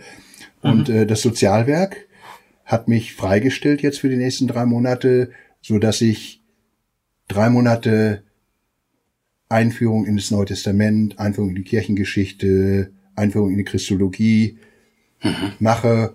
Und der alte obdachlose Junkie ist Dozent an einem College. Wie geil ist das denn, ne? So, so das ist so mal, so mal ganz. Sehr cool. So bin ich so dazu gekommen. Und für mich ist das auch. Also ich sag ja immer, äh, äh, also ich, ich liebe Sigi Zimmer und ich liebe Markus Till. Ne? Also ich, das, mhm. äh, ich habe mit beiden einen guten, guten Kontakt. Mit Markus schreibe ich mich immer ja. mal wieder und wir haben äh, konträrste hermeneutische Ansichten, aber es ist, es, also es, es ficht mich nie an. Ne? Mhm. Also ich, No, ich werde da nicht ja, so, ich werd da nicht so sauer, Jay, wie du zum Beispiel. Äh, ja, genau. Also ich, krieg, ich krieg nicht so ein, wie sagst du immer, so ein Kamm oder so, ne? ja. weil, weil ich sag, ja, wobei, Markus meint es ernst. Ne? Nee, nee, nee, also jetzt muss man sagen, also ähm, bei Markus schwillt mir nicht der Kamm. Ja, nee. Bei Franklin Graham schwillt mir der Kamm. Ja, da schwillt er mir auch. Bei der Aus Aussage, ja. Also äh, Markus und ich, äh, wir, das ist ähnlich, ne, dass wir in, in vielerlei Hinsicht äh, starke hermeneutische Unterschiede haben und da irgendwie nicht so richtig zusammenkommen. Mhm. Aber äh, das schwillt mir keinen Kamm. Ja. Also das ist nicht das Ding. Aber was ich bei dir, wie gesagt, faszinierend finde, dass ich das, das und das lese ich aus deinen Facebook-Kommentaren auch immer wieder raus, dass du eben so diese Fähigkeit hast, diese beiden Welten gut miteinander zu jonglieren. Du hast eine sehr große Ambivalenztoleranz. Genau. Ja, und, und Ambiguitätstoleranz ist das andere. Ja, ne? die, die, genau. Ambiguitätstoleranz, das wäre es. Genau. Ich, ich bringe ja. das immer ja. ein bisschen äh, durcheinander. Du, du, aber. Also du, du schaffst es schon, widersprüchliche Aussagen nebeneinander erstmal stehen zu lassen, in so einer ganz großen Barmherzigkeit und zu sagen, ähm, so, das kann man, da wollen wir jetzt mal in Ruhe drüber nachdenken. Mhm. Also du musst nicht sofort, hat man das Gefühl, aggressiv gegen Positionen vorgehen, die schon mal gar nicht deine sind, von denen du von vornherein glaubst, die müssen falsch sein. Äh, und so begleitest du uns ja auch irgendwie. Also du bist ja beileibe nicht mit allem einverstanden, was wir so wie wir hier so sagen, nehme ich an. Aber äh, du begegnest uns immer mit einem ganz, ganz großen Respekt. Und nicht nur das, du respektierst das nicht nur, was wir machen, sondern du feuerst uns stellenweise sogar richtig an. Ja. Ne? ja und das ist echt schön. Also das fühlt sich richtig gut an. Ja, und vorhin hast du ja sogar gesagt, dass du dadurch, dass du von uns profitiert hast, quasi so. Äh. Ja, also Jay, ich meine, dich kennt man ja schon von Jugend auf. Hm? So, weißt du, früher in meiner äh, christlichen Jugend, ne, nimm zwei und solche Geschichten haben wir ja schon. Als da warst du am, da warst du aber schon ältere Jugend. Ne? Ja, also, aber noch, ich glaube noch relativ jung verheiratet. Also war ich irgendwie 30, ich weiß nicht. Jetzt ja, sowas, ja. 30, das ja. Sein, und, ja. und ich meine, äh, Gofi, dein, mit deinem Bruder gehe ich immer Mittagessen, ne? Und äh, ja. wir arbeiten gut zusammen. Ne? Nee, ja. nee, aber es ist, ich, ich erlebe das wirklich so. Aber diese Weite, die ist ja auch nicht von heute auf morgen entstanden. Ne? Die ist mhm. halt irgendwo äh, im, im Laufe von Jahrzehnten ist sie so ein bisschen gereift und ich, ich äh, eigentlich hast du doch, eigentlich hast du doch die günstigsten Voraussetzungen dafür gehabt, ein ganz harter Knochen zu werden. Wenn man, wenn man so mit, so mit, mit Leuten zu tun hat, die wirklich eine harte Vergangenheit haben. Und die das auch genauso erlebt haben wie du, dass es gerade die Enge gewesen ist, die sie gerettet hat, ne? Hm. Weil sie eben aus schwierigen sozialen Verhältnissen, Drogenverhältnissen, kaputte Familie und so weiter und so fort, kriminelle Vergangenheit. Man, äh, wir haben öfter solche Leute natürlich getroffen. Und, und wenn die dann eben sehr super strikt in ihrem Glauben sind, hat man dafür ein gewisses Verständnis, weil du dir sagst, okay, die brauchten das jetzt. Aber bei vielen hat man das Gefühl, die bleiben dann da halt auch. Mhm. Also entwickelt sich eine Frömmigkeit daraus, die die einfach gar nicht die Traute hat, dann irgendwann doch mal wieder ins Weite rauszutreten. Und ich meine, du hattest, du hattest eigentlich die besten Voraussetzungen dafür, so ein ganz harter Hund zu werden. Und das ist bei dir irgendwie nicht, äh, ist bei dir irgendwie nicht passiert, scheinbar. Also ich bin, ich bin sehr oft auf die Schnauze gefallen, ne? Also hm. äh, sagen wir mal auch als als Christ, auch als Pastor bin ich auch sehr oft an mir selber gescheitert. Und das, mhm. äh, das kann ich ja, also ich habe Kannst du ein bisschen, kannst du ein bisschen ausführen, äh, dass man das so ein bisschen bebildert kriegt, wenn, wenn du magst? Ja, also, das ist so peinlich. Also, nee, nee, so ein bisschen, so ein bisschen, bisschen kann ich das, also nicht in Details, also ein bisschen kann ich ja. das, äh, kann ich das schon erzählen. Äh, also so eine Haltung, so ich bin jetzt auf dem geraden und auf dem richtigen Weg und äh, äh, also dazu bin ich, bin ich selber zu oft an mir gescheitert. Also ich hatte zum Beispiel zweimal in auch in meiner pastoralen ähm, äh, Zeit einen alkoholischen Rückfall. Ja? ja. Und äh, weißt du, du sagst zwar, Jesus hat mich frei gemacht und äh, wen der Sohn frei macht, der ist wirklich was, habe ich wirklich ganze die ganze Bibel auswendig in, in diesen ja. Stellen, ne? So ja. und dann äh, wirst du leichtsinnig oder werde ich leichtsinnig? Bin ich geworden? Irgendjemand hat gesagt, äh, du, jetzt kannst du mal ein Uso trinken. Jesus hat dich frei gemacht. Du musst da nicht immer denken, du bist Alkoholiker. Und ich trinke einen Uso und rassel voll rein, ich kann nicht mehr aufhören. Ne? Ja. Bis, bis ich wieder richtig auf der Schnauze liege. liege ne? So, und äh, da, da, das muss ich mir eingestehen, ne? dass ich, äh, ich bin halt suchtkrank. Wenn ich das manchen heute bei uns in der Kirche erzähle, die sagen, wo ist dein Glaube? Ja. Äh, du bist frei in Jesus, du bist nicht mehr suchtkrank. Dann sage ich, ihr könnt, äh, du kannst glauben, was du willst, ja? und ich glaube, was ich will. Ja? Weil, weil mhm. ich, ich habe das selber erlebt. Ich, jeder hat Einschränkungen, jeder hat äh, vielleicht eine Erkrankung. Der eine hat Krebs, ja. der andere hat Diabetes, den dritten fehlt ein Bein oder sonst was. Ich, ich bin süchtig. Ne? So. Ja. Und dadurch bin ich dann durch meine beiden Rückfälle, die ich dann Gott sei Dank, ja, ich meine, man kann auch an einem Rückfall sterben, weil bei mir mhm. geht das dann nicht mit mal einer Flasche Wein, dann sind es gleich zwei Flaschen Schnaps. Ne? Mhm. Und ähm, äh, dadurch bin ich, bin ich dann irgendwann auch zu Selbsthilfegruppen äh, gekommen und das ist für mich heute ein ganz großes Plus, dass ich, äh, dass ich das akzeptieren kann. Ich bin suchtkrank, ich bin Christ, ja. aber ich bin auch trockener Alkoholiker und ich gehe mindestens zweimal in der Woche in eine Selbsthilfegruppe, wo ich mich reflektiere und wo ich andere Freunde, die ähnliche Erkrankung haben wie ich, in mein Leben reingucken lasse. So, das, das sind zum Beispiel so, so, so Sachen, die für mich, dass ich nicht nur auch in der, in der frommen Soße so schwimme.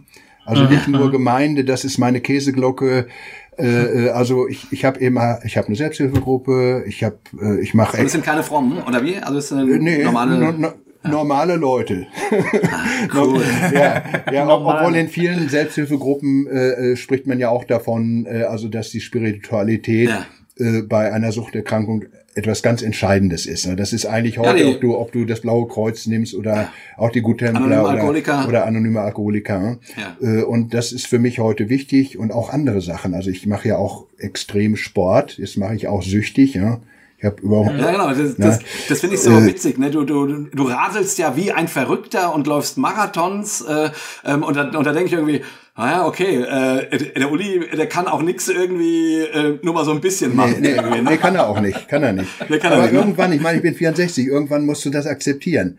Ne, weil ja. ich, ich, das, das ist ja bei euch auch nicht anders. Das höre ich ja von euch auch immer wieder. Du musst dich einfach auch so nehmen, wie du bist. Und äh, ja. äh, bei mir, ich sage immer, äh, Hauptsache ich sauf nicht. Ja? Ich kann, ich kann, ich kann alles machen, nur ich muss das erste Glas stehen lassen. Ne? Und, und Aber weißt du was? Ich finde das gerade theologisch äh, wahnsinnig äh, interessant, wenn du auf der einen Seite erlebst. Ähm, dass, dass es stimmt, was in der Bibel steht, dass der Sohn dich frei macht. Ne? Er befreit dich sozusagen, deine Sucht auszuleben. Und auf der anderen Seite befreit er dich aber nicht so weit, dass du die, die Sucht vollkommen wegnimmt. Das ist ja auch wieder so ein ambivalentes Ding, mhm. oder? Der, der im Bilderbuch, im christlichen Bilderbuch würde eigentlich gerne am besten die Geschichte stehen von, von Uli, dem Ex-Trinker, der jetzt überhaupt keine Probleme mit dem Thema genau. mehr hat. Mhm. Das wünschen wir uns doch eigentlich. Ja, ich, ich, und dann, und dann, oder, oder, du wünschst dir das nicht? Nee, nee, nee. Nee. Aha. Okay. Nee, also da, da bin ich irgendwo, also ich meine, wenn der Sohn frei macht, der ist wirklich frei, na klar. Ja. No, aber, aber wie er das macht, äh, also ich gucke doch immer, wie sieht's denn in der Realität aus? Ne? Ich muss mir doch eingestehen, ja. also jeder andere kann ein Glas Wein trinken, der keine Suchterkrankung hat. Das ist für mich aber kein Widerspruch, ne, dass wir heute medizinisch wissen, eine Sucht ist eine Erkrankung und mhm. die, die, kannst du aber gut beherrschen. Du musst dich nur an ein paar Spielregeln halten. Ne? Du musst ehrlich zu dir selber sein, du darfst dir nicht in die Tasche lügen, du brauchst die Reflexion von Freunden, du musst das erste Glas stehen lassen. Ne? Äh, du, schaff, du schaffst es, aber du schaffst es nicht alleine, gibt's eine Menge Slogans. Das widerspricht, mhm, mhm. widerspricht. Also meine Freiheit äh, ist, ja. ist in Christus, das ist für mich. Das ist für mich, mhm. ja. Aber trotzdem muss ich äh, den Arsch hochkriegen und ein paar Sachen äh, selber dafür tun. Ne? Das ist. Bist du auch dann noch, bist du auch dann noch in Christus frei, wenn du einen Rückfall hast? Äh, ja, also ich, ich, ich glaube, das habe ich auch in den letzten Jahren gelernt, dass, dass Gottes Gnade immer größer ist und ich kann nie tiefer fallen als in Gottes Hand. Und seine Gnade mhm. ist immer für mich da. Das ist meine Lebenserfahrung. Ja, ich habe, wie gesagt, ich hab, bin manchmal auf Wege gegangen, die nicht so gut waren, habe Fehler gemacht, aber im Nachhinein kann ich sagen, er hat mich letztendlich getragen und an seiner Gnade, an seiner Erlösung, da habe ich nicht das Gefühl, dass ich daran rütteln muss. Ne? Das, das, steht, das steht für mich fest. Ne? Also ich kann mhm. fallen, ich kann vielleicht einen Rückfall haben, nur ich, mö ich möchte das nicht. Ich möchte keinen Rückfall mehr haben. Ne? Mhm. Weil, weil das, mhm. wenn du so eine Erkrankung hast und so eine schwere Suchterkrankung hast, da kann ein Rückfall tödlich sein. Der macht, ja. der macht dir, haut dir alles kaputt. Der haut dir deine Arbeit kaputt, der haut dir deine Familie kaputt, der haut dir deine mhm. Gesundheit kaputt. Ne? Ich habe ja eine, eine starke Leberschädigung. Äh, also ich, ich, ich kann mir das nicht mehr leisten und ich will das nicht mehr. Ne? Aber, mhm. aber es würde mhm. nicht, es würde nicht an, nichts an Gottes Gnade und äh, Liebe zu mir ändern. Und der, der Gott ist immer noch der, wie, wie sagt ihr, der, der väterliche, gutmütige Freund für mich. Mhm. Ja? Da, da, davon lebe ich, ja. Davon lebe ich. Also ja. von diesem Gott. Ne? Mhm. Und sag mal, Uli, die, die, also das, was ich bei dir jetzt so, so höre, was ich ja eben auch aus meinem eigenen Leben kenne, ist so, also, ähm, und ich stelle das bei ganz vielen Menschen fest, die irgendwie eine, eine Weite haben, die ein, die ein, die ein, die ein wohlwollendes Herz haben, eine, eine Sanftheit, ne, eine, äh, ein, also die, irgendwo stelle ich bei diesen Leuten in der Regel massive Lebensbrüche fest, ne? die, die sie um, also ganz oft umgetrieben, äh, wirklich Wochen, also jahrelang äh, durch irgendwelche tiefen Dinge hat gehen lassen. Und mh, mm, so mein Schluss daraus ist, und ich meine, ich sehe das auch äh, von dem, was Jesus sagt, ähm, bestätigt, ne, ist, dass du äh, manchmal wirklich erst an dein eigenes Ende kommen musst, ne, ähm, um um, um Raum zu haben für dich und für andere. So, also um, um es nicht so, ähm, wie sagt man das, so, so, so, so ein, äh, also so reißbrettmäßig. So, äh, Christsein bedeutet eins plus eins ist zwei plus eins ist drei plus eins ist vier Also so, sondern um, um Platz für Umwege zu haben, um Platz dafür zu haben, dass Leute mal subtrahieren und nicht nur addieren äh, und so weiter. Also so dieses ganze barmherzige und damit auch auch Freiheit, also Freiheit gebende und auch Freiheit nehmende. Ähm, und ich bin immer wieder fasziniert davon, weil ich irgendwie denke, das kann doch irgendwie nicht, wie, wie kommt das nur, dass man den christlichen Glauben anscheinend nicht anders lernt, als im, als im fucking Leben, mhm. als im, auf, wie du es genannt hast, auf die Fresse fliegen. So, also die, die, die, man kann das hören und ne, ich meine, und es gibt ja auch den Vers, ja, der Glaube kommt aus der Predigt, so, äh, aber sorry, die wesentlichen Dinge meines Lebens habe ich nicht durch Predigten gelernt, sondern durch schwere Zeiten.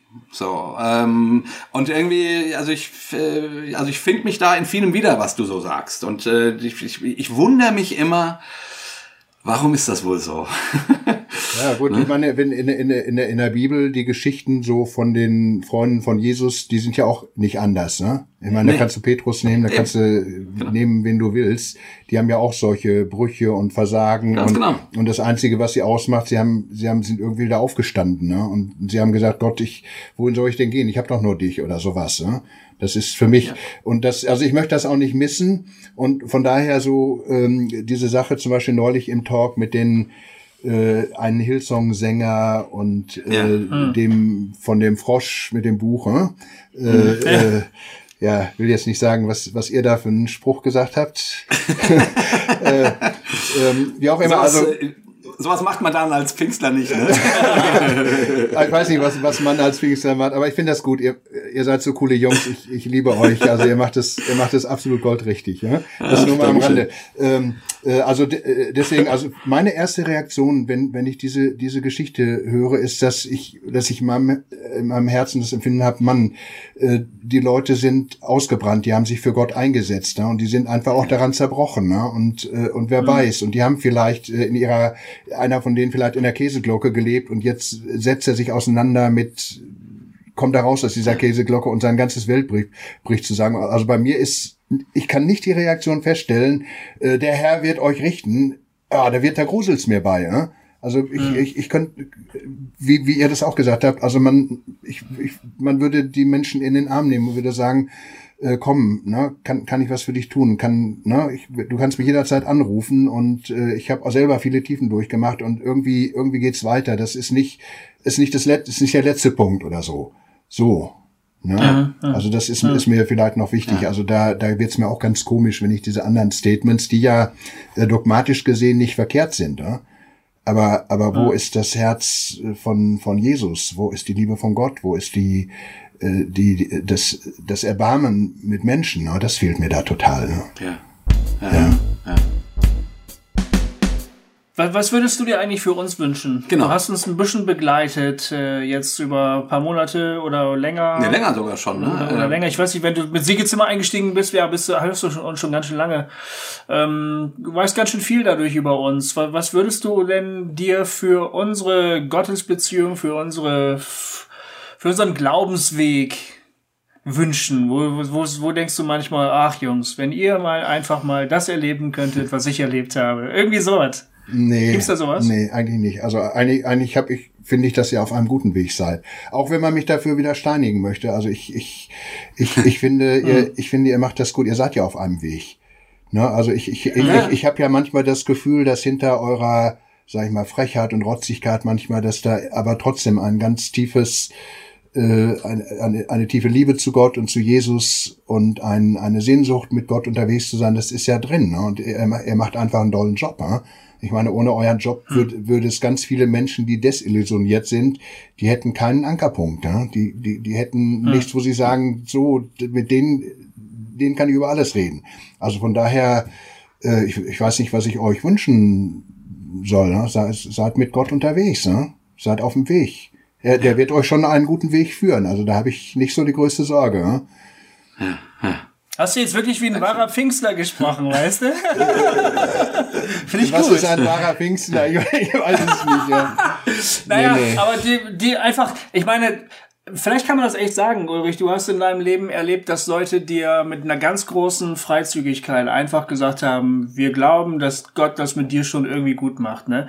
Das, ist das vielleicht so ein Lebensmotto für dich auch? Ist es ein Thema? Ist es ein Thema, das sich durch dein Leben zieht, möglicherweise auch? Oder, oder überinterpretiere ich da irgendwas? Es hat sich in den letzten Jahren so, ja no, diese noch ein bisschen größere mhm. Freiheit und, und, und ein weiches Herz zu haben, hat sich, hat sich entwickelt. Ich habe das ja auch nicht immer gehabt. Ne? Also äh, meine Kinder haben ja auch manchmal darunter ja. gelitten, dass ich als junger Prediger, als ich noch dieses ganz feste Gerüst auch brauchte, ne? richtig falsch, schwarz-weiß und so, äh, da hat auch meine Familie, ich meine, ich bin, bin glaube ich kein Hardcore äh, Evangelikaler gewesen. Ich habe immer schon Liebe zu, zu den Menschen gehabt und auch zu randständigen Menschen. Aber ich war schon manchmal früher auch sehr, ich wusste genau, also ich wusste als junger Christ auf alles eine Antwort und ich wusste genau, wie es richtig geht. Ne? Und ich wusste auch die, die richtige Lehre und hatte auch Antworten auf alle Probleme, mhm. auf psychische Krankheiten.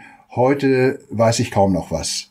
Sag ich, sag ich ganz ehrlich. Ne? Mhm. Äh, aber heute kommen mehr Leute und fragen mich um Rat als vielleicht früher. Aber ich habe heute keine Patentrezepte, keine großen Antworten. Ich, ich, ich Ja. weiß um Jesus, ich liebe die Bibel. Ich finde, die Bibel ist ein Schatz auch heute für mein. äh, Ich, ich liebe die Bibel heute mehr als vor zehn Jahren. Ne? Und, und sie ist mir, sie ist mir wertvoller, äh, in der Bibel zu lesen und tiefer reinzugehen als früher. Aber ich habe keine äh, fertigen Antworten. Äh, meine Studenten haben mich heute, heute Morgen hatten wir eine, eine, ein Treffen in der Kirche und haben mich gefragt, Uli, können wir dir morgen äh, Fragen über die Bibel? Wir haben Pflichtlektüre Bibel und du kannst uns Antworten geben. Ich sag, wenn ihr meint, ich kann euch Antworten geben, dann äh, no. Ne? Ich kann mit euch ins Gespräch kommen und, und kann, kann gucken, so was gibt's für Möglichkeiten, diesen Text äh, zu deuten. Ne? So, so ähnlich wie ihr das macht, was ihr jetzt neulich gemacht habt mit dem reichen Jüngling. Das hat mich zum Beispiel so, äh, so berührt in meinem äh, Herzen. Ne? So habe ich das noch nie gesehen. Ne? Und, und, und so, äh, so würde ich auch sagen, komme ich mit den jungen Leuten ins Gespräch und sag aus meinen Erfahrungen und wir kommen ins Gespräch und er, kommen ein Stückchen weiter. Ne? So, so würde ich das eher sehen. Ne? Ach, wie schön. Wie schön.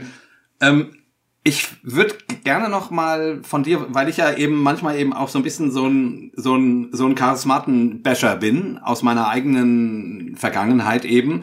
Wobei ich, wie gesagt, gar nicht anticharismatisch bin. Ne? Ich äh, gibt immer mal wieder Augenblicke, wo ich das Gefühl habe, ich bete für jemanden und ich krieg ein Wort für denjenigen, ne, einen prophetischen Eindruck oder so. Du redest ja auch noch in Aber- Zungen. Ja, ja, genau. Ich rede Genau, auch noch in, an, an neuen Zungen. Ja, genau. Äh, Preis dem Herrn. Ähm, ja, Halleluja. ähm, aber ich, äh, ich würde dir gerne sozusagen versuchen, ähm, ein Problem, was ich mit der pfingstlich-charismatischen Szene habe, zu schildern und, und hoffe, dass du das sozusagen in diese Welt hineinträgst, um, ähm, damit die dafür ein Gefühl kriegt. Weil das ist mein Hauptproblem, dass ich äh, oft das, dass ich, deswegen habe ich mich da so alleine gefühlt, viel, äh, einige Zeit, ähm, weil ich äh, ganz viele Fragen hatte und die und es und und die Menschen sind mir nicht mit Verständnis begegnet, sondern mit ja, das ist doch ganz klar, hier steht es. Oder komm, lass uns beten. Wir beten dafür, dass du, keine Ahnung, dass der Zweifel verschwindet. So, aber der Zweifel äh, verschwand halt nicht. Und dann gab es die Situation, wo, wo um Wunder gebetet wurde und die geistlichen Gaben beschworen wurden und man gesagt hat, äh, heile diese Person oder Heiliger Geist falle. Und das war immer so, alles so absolut. Also das war immer so, immer so doll. Also da gab's kein, da gab's kein Middle Ground. Da gab's nur entweder oder. Also da gab's nur entweder wirkt Gott und zwar so äh, wahnsinnig, dass da jemand aus dem Rollstuhl aufspringt, oder eben er hat wohl nicht gewirkt oder so. Also ich vielleicht überzeichne ich ein bisschen, aber gefühlsmäßig nicht. Und ähm, wie gesagt, am Anfang habe ich das auch immer für bare Münze genommen und deswegen war mein Fall dann auch so auch so tief, weil ich immer, weil ich gedacht habe, ja, ich ich habe doch alles gebetet. Ich äh, warum tut es Gott denn denn nicht? Und irgendwie hier habe ich hier frage ich, also mein Gefühl ist dann da immer, dass man solange man auf der Siegerseite ist und es gut im eigenen Leben läuft, ist man in der charismatischen Szene super aufgehoben. Solange es strahlt, ne? solange ähm, es in der Ehe läuft äh, ähm, und, und man sich nicht scheiden lässt. Ähm, also solange man sozusagen vorweisen kann, wie der, dass das alles stimmt. Aber wie gesagt, äh, schwierig wird's dann, wenn es halt plötzlich nicht mehr stimmt oder wenn es nicht funktioniert oder wenn man daran bricht und so. Und ähm, und ähm, wie, wie ist das denn heutzutage? Hat sich das ein bisschen geändert? Es ist bei mir ja, dieser Blick ist ja 20 Jahre her und jetzt gucke ich ein bisschen aus, aus der Ferne. Ähm, wie gesagt, bin ja kein Anticharismatiker. Aber äh, ich, ich, also wenn die pfingstlich-charismatische Szene ein bisschen leiser wäre, wären die viel leichter zu ertragen. Weißt du, was ich meine? Ja. Weil, weil es hat doch niemand was dagegen, dass jemand für einen betet und jemand einem sagt, du, könnte es sein, dass Gott dir das und das sagen will? Und dann kann man damit umgehen. Aber wenn einer sagt, du, äh, Gott sagt dir A, B, C, D, E, F, G und man wird erschlagen oder, oder, es, oder es wird alles emotional unglaublich aufgepusht und, und man denkt, hm, äh, heilt jetzt Gott oder ist das hier nur so eine Massensuggestion? dann fängt es halt an, irgendwie problematisch zu, zu werden. Und ich, äh, ich, ich wünsche so der pfingstlich-charismatischen Szene einfach an dieser Stelle Äh, fünf Gänge zurück. Mhm. Also ein bisschen langsamer fahren. Ein bisschen empathischer fahren für die, die da nicht so leicht reinkommen. Äh, und ein weiteres Herz für die, die andere Antworten finden müssen. Und so, also, so, das war jetzt mein Plädoyer, weil wir, was ja selten ist, äh, mal einen Pfingstler hier sitzen haben. Ja, äh, sorry. Nee, Jay, ich bin, ich bin ganz bei dir. Also, äh, äh, ja. äh, ich habe immer meine Augen offen in der Kirche bei uns. Wir sind sonntags an ungefähr 800 Leute, äh, ja. dass da alles äh, ohne Manipulation, ohne ohne Druck, dass nicht beim Gebet man das Gefühl hat, äh, dass da Menschen manipuliert werden oder so, das ist mir, ich bin Mitglied der Gemeindeleitung bei uns und wir diskutieren auch sehr offen in, in, der, in, in unseren Leitungskreisen darüber. Das ist mir extrem wichtig. Äh, die Pfingstbewegung ist ja auch nicht äh, homogen, ne? also genau, ja, also genauso wenig wie die, wie die evangelische Kirche das ist und die katholische Kirche das ist. Bei uns gibt es, hm. Äh, gibt es noch starke Wort des Glaubensrichtung, ne? so, ja. äh, was ja auch nicht nur 100% falsch ist, ne, wo ja auch ein wahrer Kern drin ist, so glaube dem Wort, bekenne das Wort und so, ist, ist nicht mein Ding, ne? ist absolut mhm. nicht mein Ding. Aber das gibt es. Äh, es gibt es gibt noch strenge, was weiß ich hier, Russlanddeutsch geprägte Gemeinden, äh, aber es, es gibt liberalere Gemeinden und wir versuchen, also in Bremen in der Hauptkirche versuchen wir einen, also den Mensch in den Mittelpunkt zu stellen. Das ist es, was ich ja bei euch auch immer äh, sehr, sehr stark höre. So der, der Mensch mit seinen Bedürfnissen, ne, die, einen, einen liebevollen Gott, ein weites Herz zu haben. Das, und auch jetzt, wir haben gerade älteste Sitzung gehabt, weiß ich, vor zwei Wochen, da ging es um eine ganz schwere, seelsorgerliche, knifflige Situation äh, und wir haben als Älteste zwei Stunden beraten, haben unsere Meinungen zusammengetragen und haben gesagt, so, dass jetzt haben wir einen Konsens, so können wir den diesen Menschen, die in dieser schwierigen Situation sind, am besten helfen. So, dass wir, da sind wir nicht perfekt drin, ne? aber das ist so eigentlich mehr der Ansatz und ich bin da also vollkommen bei dir, bei dir. Also dieses super äh, der Herr hat gesagt und er zeigt und es lautet, ich, wir sind auch eigentlich auch in der Gemeinde bei uns mehr, also die lauten Töne kommen aus dem Lautsprecher. Das ist mir auch viel zu laut, ja, hm. aber das kann ich ertragen, äh, hm. weil ich sehe, also ich sehe bei uns im Moment seit Monaten, äh, wir haben seit seit Dezember glaube ich 80 Leute getauft. Ne? Also wir haben einen Geist, wow. einen geistlichen Aufbruch. Also Ah. Nicht durch Manipulation, aber es kommen einfach Leute und die, die melden sich bei uns. Wir führen jeden Sonntag als älteste Aufnahme- und Taufgespräche. Wird immer aufgeteilt, wer macht die Gespräche. Und die Leute wow. sagen, ich kam in den Gottesdienst und und etwas in meinem Herzen hat mich berührt. Ich glaube jetzt plötzlich an Gott. Ich konnte mit dem nie was anfangen. So, also das, das möchten Stark. wir so, Super. das, das hm. möchte ich sehen. Ne? Nicht, du musst aber so und wenn du nicht und dann so wirkt der Herr und so spricht der Herr zu dir. Nee, ich glaube, es sind die leisen Töne. Ich möchte das Wirken Gottes sehen, dass Menschen liebevoll Gott erfahren, verändert werden in ihrem Herzen. Das ist so unsere Aufgabe als, als Gemeinde. Aber es darf eben auch nicht ohne den Geist gehen. Ne? Wenn wir den Geist ausklammern und, und der Geist kann auch, kann auch, kann uns auch überraschen. Ne? Und er kann uns auch manchmal Wege führen, wo wir sagen, das hätte ich jetzt so aber nicht erwartet. Ja? Hm. Also das mhm. ist für mich, da müssen wir vertrauen, auch als Gemeindeleitung, vertrauen, auf dem Wasser gehen. Wir haben einen wunderbaren Pastor, den Andi, der ein, ein großes, vertrauensvolles Herz zu Gott hat, ne? der ja. immer wieder sagt, komm Leute, wir müssen, das müssen wir knicken, wir müssen was Neues machen oder so. Ne? So, mhm. so sind wir auf dem Weg, so versuchen wir es. Ne? Und äh, Gott, Gott segnet uns damit. Wir haben im Moment, glaube ich, vier, haben jetzt, arbeiten jetzt an vier Campussen, also in, in Bremerhaven, Pferden, Achim, Bremen die große Gemeinde und wir haben das Vertrauen, also dass Kirche nicht, äh, nicht unbedingt zurückgeht und verschwindet, sondern äh, Pastor Andi sagt immer, the best is yet to come. Ne? Das Beste liegt noch vor uns. Und das mhm. glaube ich von ganzem Herzen. Ne? Das ist ein schönes Schlusswort. Ja. The best is yet to come ist ein schönes Schlusswort. Ja, ja. okay. Ja. Ich, ich würde gerne noch hören, was er unseren Hossa Talk-Hörern wünscht. Okay, das ist cool, ja. Also gerade weil du ja selber Hossa Talk-Hörer bist und du ja auch ein bisschen weißt, wie, wie unsere Leute so drauf sind, was wünschst du unseren Hossa Talk-Hörern?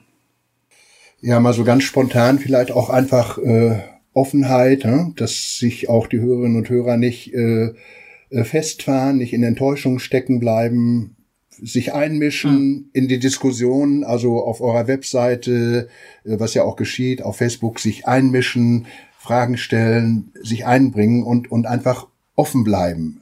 Weil, weil ich glaube, Gott kann uns total positiv überraschen. Also ich, ich, ich habe das immer wieder, immer wieder erlebt. Es gibt ein unerwartete tolle Aspekte und es ist nichts, was zu kaputt und zu schwer ist, als dass es nicht eine Wendung zum Besseren geben könnte. Das, das mhm. wünsche ich eigentlich. Toll. Das ist ein tolles Schlusswort. Wunderschön. Uli, danke. Super. Das war wirklich ja. äh, sehr wohltuend. Dankeschön. Vielen Dank sehr für deine gerne. Lebensgeschichte, ja. dass du das mit uns teilst. Vielen Dank, dass Echt ihr toll. mich eingeladen habt. Das ist äh, ja. tolles Gefühl, da mal mit euch zu talken. Also klasse. Ja, ja, ja und, äh, und, und, ganz ehrlich, es, äh, es beschämt mich, dass dass wir dir anscheinend auch was mitgeben konnten auf deinen Weg. Ich meine, das, das ist irgendwie, irgendwie schön. Das ist immer ein Geben und denke, Nehmen. Ja, genau. Ja, genau. Wie schön. Alles klar, du kennst das Spiel und äh, hoffentlich freust du dich schon drauf. Ähm, Absolut. Äh, den, den, den dreifachen Ruf äh, gen Himmel ähm, ins Mikrofon zu schmettern. Wir verabschieden uns von euch, liebe Hörer. Bis zum nächsten Mal mit einem dreifachen Hossa! Hossa! Hossa! Hossa! Vielen Dank, Uli. Okay. Ciao. Ciao, mach's gut. Hossa Talk! Jay und Goofy erklären die Welt.